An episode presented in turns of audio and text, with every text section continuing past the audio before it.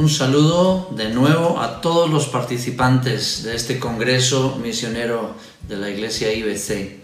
Qué bueno que estéis participando en todos estos momentos de oración, reflexión, búsqueda de la voluntad de Dios. Hoy queremos seguir estudiando el tema de, cómo se, se desarrolla la misión en medio de la pandemia. Gracias a Dios que nos brinda la oportunidad de estar juntos a través de estos medios y de poder convocarnos alrededor de la palabra de Dios. Acordaos, la palabra de Dios es la que nunca cambia, es el ancla más segura. Para tiempos como estos, la palabra de Dios sigue siendo el faro que ayuda al barco a llegar hasta el puerto. Sigue siendo, como lo dijo el salmista, esa luz que alumbra nuestro caminar. Y es por eso que vamos a ir a la palabra de Dios para pensar en este tema del corazón de Dios, la misión, la misión de Dios. Porque sabes una cosa, hay muchísimas preguntas ahora en el ambiente por, por, todo lo que está ocurriendo en el mundo con la pandemia, con el COVID-19. Estoy escuchando formular una pregunta que me tiene preocupado. Y la pregunta es, eh, ¿tiene futuro la misión? La gente se está preguntando, eh, ¿hay futuro para la misión? Y yo tengo que decir, esa pregunta está equivocada. Esa pregunta no deberíamos hacerla. ¿Por qué? Porque, porque el futuro de la misión no está en juego. Porque la misión es de Dios, es la misión Dei, es su misión. Y esa misión, si nosotros seguimos una, línea bíblica sólida, tenemos que llegar a la misma conclusión. La misión de Dios no está en riesgo. La misión de Dios tiene futuro porque es su misión, es su plan, es su obra redentora. Nosotros, por su gracia y su infinita misericordia, pues hemos sido invitados a participar con Él de su misión pero somos esos invitados de gala, pero no depende de nosotros si la misión llega a un buen fin o no. Al final de la historia, la misión siempre estará en las manos del Dios del universo. Por eso yo me atrevo a que podamos preguntarnos tú y yo cuál es nuestro futuro en la misión de Dios. Porque creo que esa pregunta sí es correcta. ¿Cuál es mi futuro en la misión de Dios? Y creo que todos debemos preguntarnos en este momento cuál es mi futuro, cuál es mi parte dentro de esta nueva realidad, este nuevo contexto que estamos viviendo. ¿Cuál es nuestro futuro? Y entonces nos vamos a dar cuenta que la respuesta está en nuestras manos. La respuesta está en nuestra actitud. La respuesta está en nuestro entendimiento acerca de los planes de Dios. Para responder las múltiples preguntas que nos estamos haciendo sobre la misión en este tiempo, yo quiero que pueda quedar en vuestra mente y en vuestro corazón tres elementos que para mí son básicos, vitales, fundamentales en estos momentos de crisis, de caos, de preguntas, de dudas. Y estos tres elementos son, en primer lugar, el modelo de Jesús en la misión. Ese modelo cristológico de la misión como un modelo para todos los tiempos. No estamos buscando un nuevo modelo. No importa que los tiempos cambien, el modelo sigue siendo el mismo, bajo todo tiempo, bajo toda circunstancia. Así que esto es un elemento que tú y yo tenemos que tener en cuenta para pensar en nuestro futuro, en la misión, y es el modelo de Jesús, ese modelo cristológico para la misión de todas las épocas. Pero en segundo lugar, el segundo elemento es el liderazgo del Espíritu Santo como el director de orquesta de la misión en estrategias, en tiempos, en detalles. No podemos tampoco olvidar este, esta dirección del Espíritu Santo. Lo que está pasando no pasa desapercibido por las manos del Espíritu Santo. Entonces, esto es un elemento a tener en cuenta, el liderazgo del Espíritu Santo, el que nos, lleva, nos guía Ese es el que nos va a mostrar y a clarificar el camino. Y en tercer lugar, un elemento muy importante, el discernimiento del contexto y del momento. Ese elemento del discernimiento del momento y el contexto, porque estamos hablando de un escenario permitido por Dios. Sí, lo que está ocurriendo tiene que tener el permiso divino no hay nada que pueda ocurrir ni en el cielo, ni en la tierra, ni debajo de la tierra, ni en el mar, ni en ninguna parte que no sea permitido por Dios. Por lo tanto, Dios también tiene control sobre este nuevo escenario. Recuerda los tres elementos, el modelo de Jesús, el liderazgo del Espíritu Santo y el discernimiento de contexto y momento como escenario permitido por Dios. Quiero también deciros que debemos tener mucho cuidado de no basar nuestras decisiones en este tiempo ni nuestras acciones misioneras en la multitud de voces que se están dando. Lamento decir que hay muchísimas voces en el ambiente cristiano, evangélico, protestante y lógicamente en el mundo. Muchas voces que están fomentando alguna confusión en iglesias, en organizaciones misioneras, en los mismos misioneros, en vosotros que oráis y que ofrendáis para la misión, también puede causar esta clase de confusión por, tantas voces, porque como os dije al principio, hay voces que están diciendo que la misión se acabó. Y esto, esto no puede influir de manera directa sobre nuestras decisiones. En este momento, en la vitrina de la especulación, como la llamo, se puede encontrar de todo. Discursos apocalípticos de toda índole, desde los más conservadores y bíblicos, tengo que decirlo, pero hasta, hasta los, más, ah, los, los más locos que nos llaman muchas veces al miedo, al desconcierto. Tenemos voces que hacen un fuerte llamado también a proseguir con urgencia a la tarea evangelizadora. Pero esas voces, muchas de ellas también están llegando de nuevo a rayar con el activismo. El activismo que fue precisamente el que Dios ha permitido detener ponerle una pausa, un stop. Y si Dios ha permitido ponerle una pausa a ese activismo, entonces eso debe generar preguntas en nosotros y preguntarnos cuál es el propósito de Dios.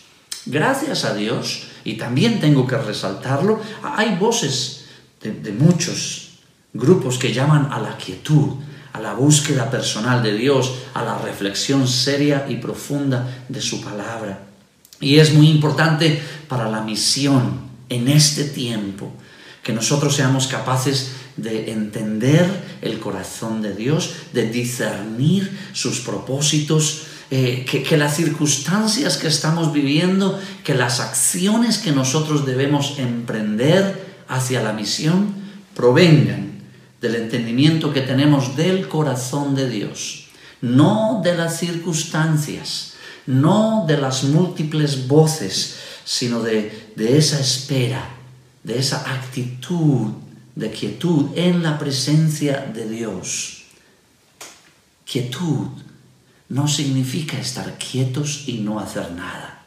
Quietud significa esta actitud de espera, de escucha, de entender qué es lo que Dios está haciendo. En esa espera obediente, nosotros podemos encontrar muchos que quieren seguir siendo el pueblo que sigue instrucciones. Y queridos, yo tengo que deciros que nosotros somos ese pueblo. Somos el pueblo del libro de la Biblia. Somos el pueblo que sigue instrucciones. No somos el pueblo que sigue circunstancias.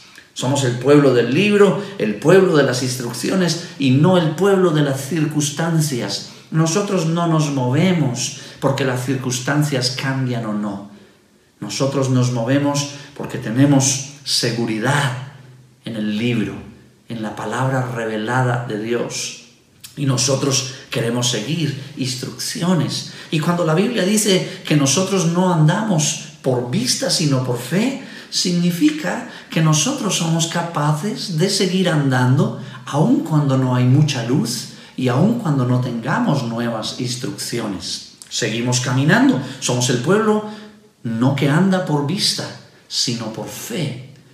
Fe en aquello que Dios ya nos ha dicho. Dice la palabra, pues vivimos por lo que creemos y no por lo que vemos. Es un muy buen versículo, segunda de Corintios capítulo 5, versículo 7. Es un buen texto para este tiempo que estamos viviendo, pues vivimos por lo que creemos y no por lo que vemos. Ya no puedes ver el telediario, el noticiario en tu país, porque cuando lo vemos sí que trae un poco de desconcierto, desconsuelo, dudas, incertidumbre. Y ahí es cuando tenemos que volver de nuevo a ser el pueblo del libro, de las instrucciones. No olvidarnos de que las instrucciones claras están en la Biblia, que esas instrucciones son inmutables, no cambien. Aunque las circunstancias cambien, las instrucciones se mantienen. Dios lo que sí nos pide es que contextualicemos lo que Él nos manda a hacer a los diferentes tiempos. Así que os pido que me permitáis mostraros un ejemplo de, todo esto que estoy diciendo, eh, de lo que estamos viviendo, de lo que está pasando al día de hoy y la misión de Dios. ¿Qué referencia tiene esto con todo lo que está ocurriendo? Ha muerto la misión, ya no tenemos que hacer misiones, ya no debemos orar más, ya no tenemos que ofrendar, ya no tenemos que seguir todos tratando de buscar esa voluntad expresa de Dios. Somos el pueblo del libro, de las instrucciones.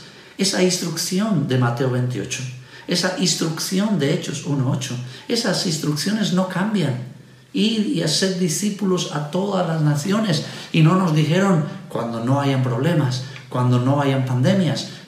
Nos han dicho, eso tenemos que hacerlo en medio de todas las circunstancias. Déjame ponerte este ejemplo bíblico para mostrar un poco la mente de Dios en momentos como los que nosotros estamos viviendo a nivel global. Y viene a mi mente el tiempo entre la muerte de Jesús la resurrección y el Pentecostés. Escucha, este, este tiempo muy pocas veces pensamos en él. Este tiempo que pasó en esos 50 días, por eso se llama Pentecostés. ¿Qué pasa en esos 50 días? ¿Os acordáis que, que Jesús muere, luego resucita, se aparece a sus discípulos y se va y los deja solos? ¿Te imaginan lo que ocurre en esos 50 días? Para mí es muy claro que esos 50 días no fueron muy fáciles para los discípulos. Esos 50 días que traían eh, mucha incertidumbre. Palabra clave, palabra clave en el mundo en este tiempo. Incertidumbre. Ellos comenzaron a pensar qué va a pasar esto se acabó, no se acabó, va a seguir adelante, ¿cómo seguimos adelante? 50 días encerrados en un lugar, no como tú y como yo, metidos en la cuarentena obligatoria, pero sí fueron 50 días de estar orando en el aposento alto, de estar guardados, quietos. Pero fue un tiempo de dolor también Jesús se había ido, ellos habían aprendido a amarlo, de incertidumbre, de dudas, de preguntas. Muchos pensaron que había todo terminado. Pero también esos 50 días sirvieron para orar, para reflexionar, para recordar. Palabra muy importante en el tiempo en el que vivimos. Recordar los, los hechos, las acciones, las palabras las actitudes de Jesús. Yo creo que esos 50 días ellos vivieron recordando todo lo que Jesús había hecho. Vivieron de esa memoria. Y sabes una cosa, hay algunos que dicen que, que, no debemos vivir del pasado. Y yo lo entiendo perfectamente y estoy de acuerdo con ello, dependiendo de a dónde me quieren llevar. Porque fíjate, Jesús termina la última cena la última cena. Y en la última cena Jesús suelta esa palabra, esa frase, donde les dice, haced esto en memoria de mí. No sé por qué. Nosotros pensamos que esa frase de Jesús, haced esto en memoria de mí, era para que ellos solo recordaran su muerte en la cruz, los momentos de crucifixión, de dolor. Eh, memoria de mí, no, no solo en la muerte. Haced esto para que me recuerden, para que recuerden todo lo que han vivido conmigo, para que recuerden todas las palabras que yo os he dicho, para que recordéis todos los hechos que yo he estado haciendo en medio de vosotros. Y yo creo que estos 50 días ellos vivieron mucho, mucho de la memoria. ¿Sabes una cosa? En momentos de crisis y de caos, sí que estas palabras funcionan. Haced esto en memoria de mí. Porque tengo que recordar todo lo que Dios ha hecho en mi vida, las formas en cómo se ha movido, las veces en que me ha sacado de situaciones iguales o peores y eso me ayuda a seguir adelante. Recuerden las palabras, los hechos de Jesús. Ellos tenían que pensar en esos 50 días todo lo que había ocurrido con Jesús para poder continuar hacia adelante. En Hechos capítulo 1, en el versículo 4, Jesús les dice, una vez, mientras comía con ellos, les ordenó, no se vayan de Jerusalén hasta que el Padre les envíe el regalo que les prometió, tal como se, os dije, se los dije antes. Estas palabras de Jesús, antes de desaparecer completamente, ascender, ellos no lo volvieron a ver. Eh, estas fueron una, de las últimas palabras. No se vayan de Jerusalén, quédense ahí, esperen esos 50 días, prepárense. Yo siento que esta es la misma palabra de Dios para nosotros, para su iglesia en este tiempo. El tiempo de cuarentena no es un tiempo de vacaciones. Este tiempo que estamos viviendo es un tiempo para prepararnos para lo que viene, es un tiempo para reflexionar, para orar, es un tiempo para hacer memoria de Jesús, de sus palabras, de sus hechos. Ahora bien, Jesús les dice que no se vayan y que esperen la promesa del Padre para lo que viene por delante. Estas, estas palabras de Jesús que fueron escritas por Lucas, que es el escritor del libro de los Hechos, estas palabras provienen del mismo escritor de Lucas que las escribe en Lucas, en su Evangelio, y allí hay muchísimos más detalles de los que hay en Hechos capítulo 1. Acordaos que Lucas, el médico amado, le estaba escribiendo a su amigo Teófilo y contándole la historia. Así que él inicia el segundo tratado, que es Hechos, y lo inicia haciendo conexión con su primer tratado, que es el Evangelio de Lucas. Mira, en este tiempo de incertidumbre tenemos que recordar las palabras de Jesús. Él le dijo, quédense quietos, esperen, no se vayan de Jerusalén hasta que la promesa venga sobre vosotros. Y entonces vais a empezar un nuevo ciclo una nueva normalidad, como lo dicen ahora, una nueva realidad. El tiempo de transición, palabra clave en el mundo en este momento. Transición. Esto fueron estos 50 días entre la resurrección y Pentecostés. Incertidumbre, transición.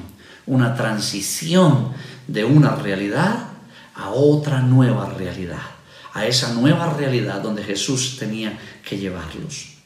Y dentro de a esa nueva normalidad o a esa nueva realidad donde nadie sabe a ciencia cierta lo que nos espera. Esos 50 días fueron claves. Este tiempo tiene que ser clave para nosotros, para entender lo que Dios nos está pidiendo en la misión, en el futuro próximo, en lo que viene, en el tiempo que viene.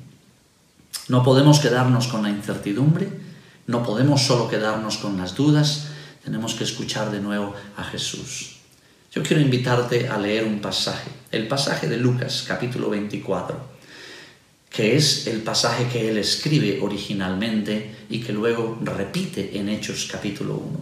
Y dice Lucas 24 en el versículo 46, y dijo, efectivamente se escribió hace mucho tiempo que el Mesías debería sufrir, morir y resucitar al tercer día. También se escribió que este mensaje se proclamaría con la autoridad de su nombre a todas las naciones, comenzando con Jerusalén.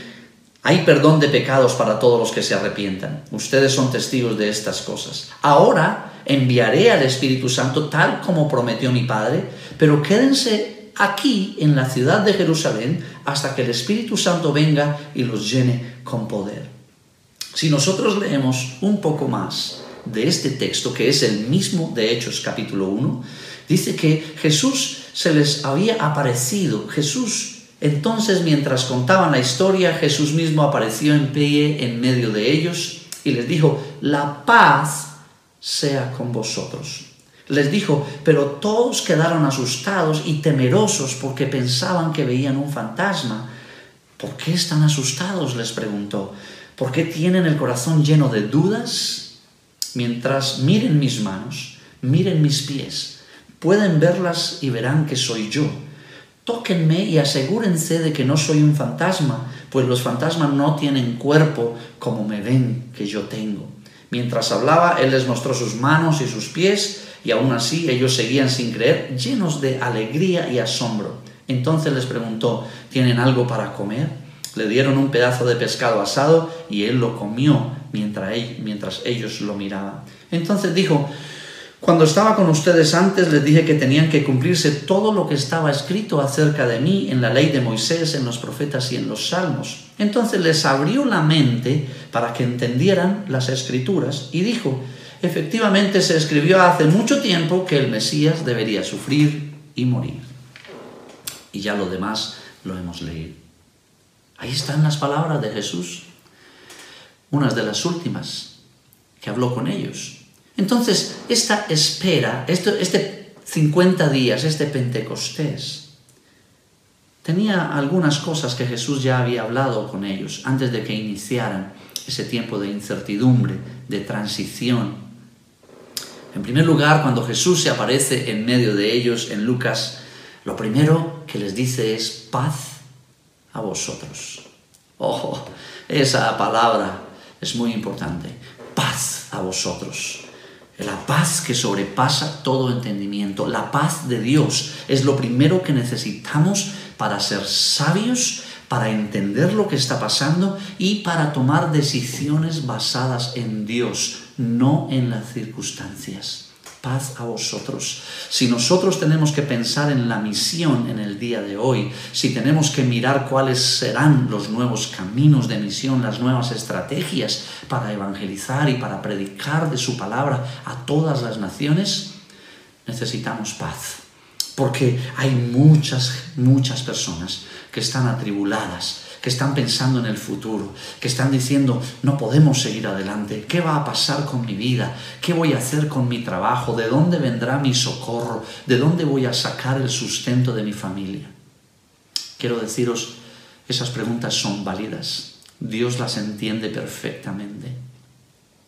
Y por eso Él se presenta delante de ellos sabiendo lo que venía y les dice paz, shalom, paz a vosotros esa paz que Dios tiene que darnos para que podamos tener una mente lúcida, un corazón confiado y entonces podamos dar buenos pasos hacia adelante. En segundo lugar, en ese diálogo que él está teniendo con ellos, él les dice, era necesario que se cumpliese todo lo que está escrito de mí.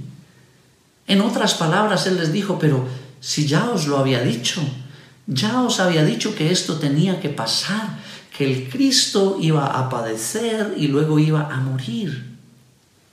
¿Sabes? Olvidamos nosotros que todo está escrito, que todo lo que está aconteciendo y todo lo que va a venir está escrito. Esto no debería tomarnos por sorpresa. Esto no debería causar una conmoción tan fuerte en nuestras vidas.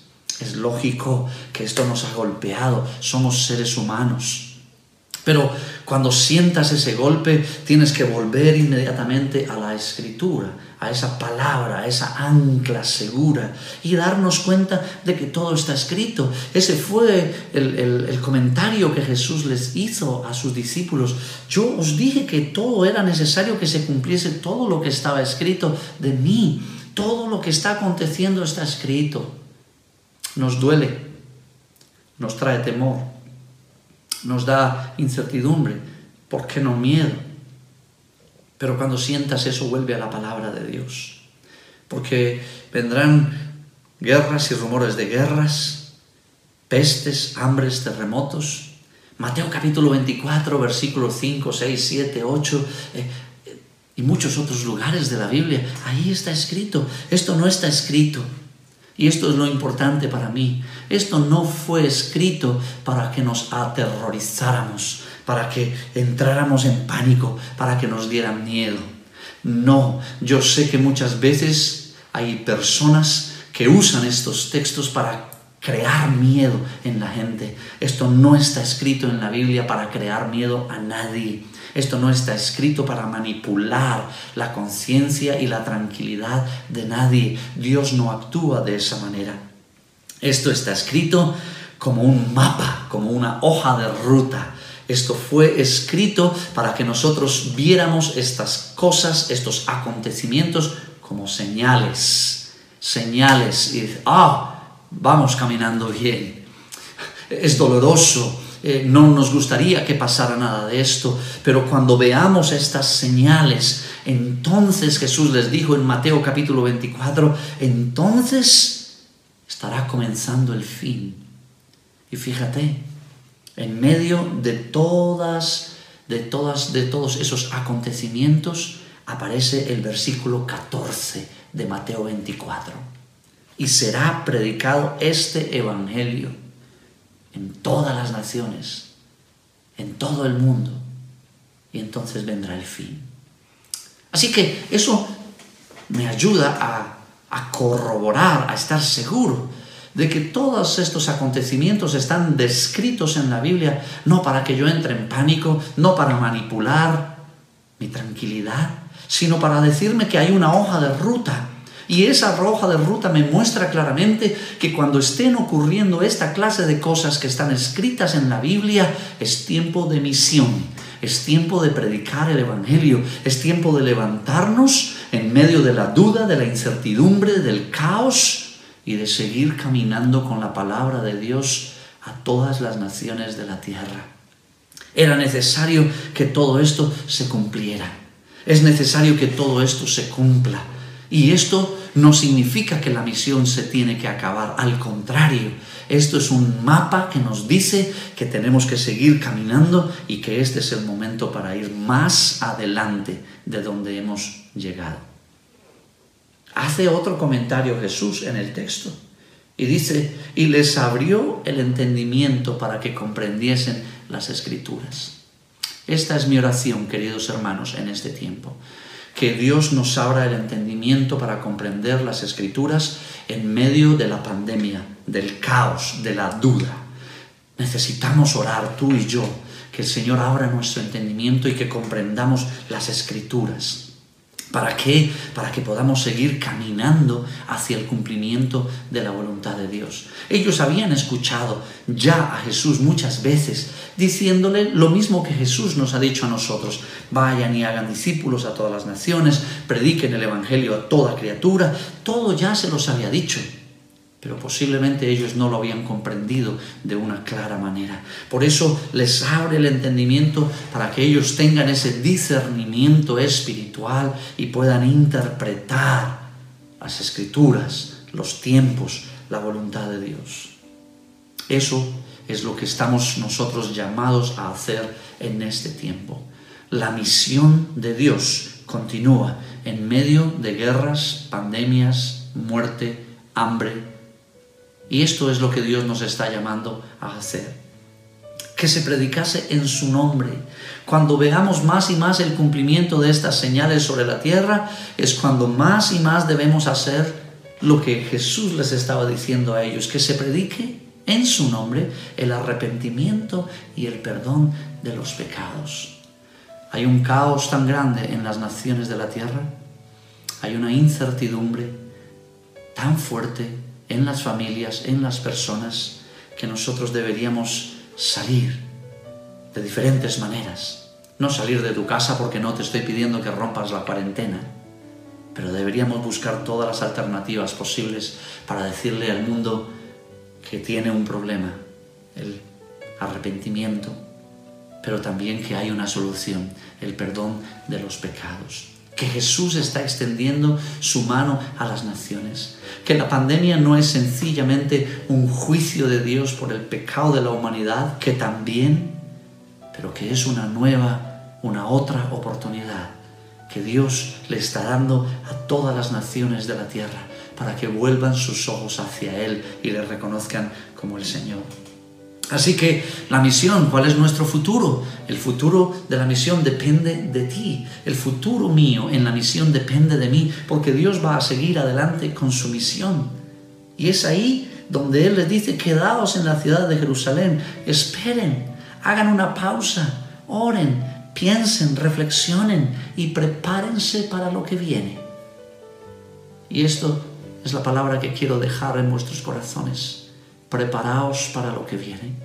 No sé qué es, no sé qué habéis escuchado que sea, pero sabemos que viene algo, sabemos que todo esto tiene un propósito de parte de Dios y que se cumplirá. Y este es un tiempo para prepararnos. Estos son esos 50 días entre resurrección y Pentecostés estos son estos días para estar preguntándole al Señor, Señor, ¿cuál es mi futuro en la misión? ¿Cuál es mi parte en la misión? ¿Qué es lo que yo tengo que seguir haciendo con fidelidad, con firmeza, con decisión? ¿Cuál es mi parte para que las naciones escuchen sobre el arrepentimiento y el perdón de los pecados? Este es un buen tiempo para hacer memoria de Él cuando estaba en medio de la persecución estaba sanando a los leprosos, que cuando tenía la tentación y la prueba estaba enseñándole a sus discípulos. Este es un buen tiempo para hacer memoria de Jesús, de sus palabras, de sus hechos, de sus dichos. La misión está en pie. Dios la va a completar, contigo o a pesar de ti.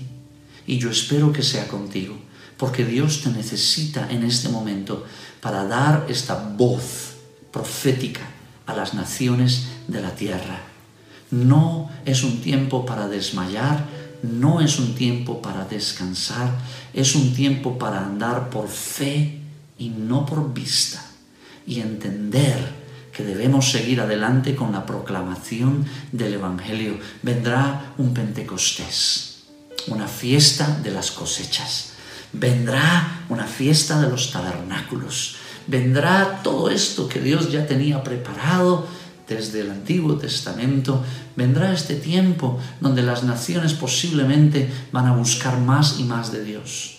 ¿Estaremos tú y yo preparados para en esta nueva realidad asumir los nuevos paradigmas en la misión, los cambios que tenemos que hacer, las herramientas nuevas que tenemos que usar? Que Dios nos ayude a ti y a mí. Que el Señor ayude a nuestras iglesias. Que el Señor abra nuestro entendimiento para comprender las escrituras y seguir adelante con la predicación de su palabra. La misión es de Dios. La misión se cumplirá. La pregunta es, ¿serás tú parte del cumplimiento de la misión de Dios en este tiempo? Que el Señor bendiga nuestras vidas y las use conforme a su misericordia.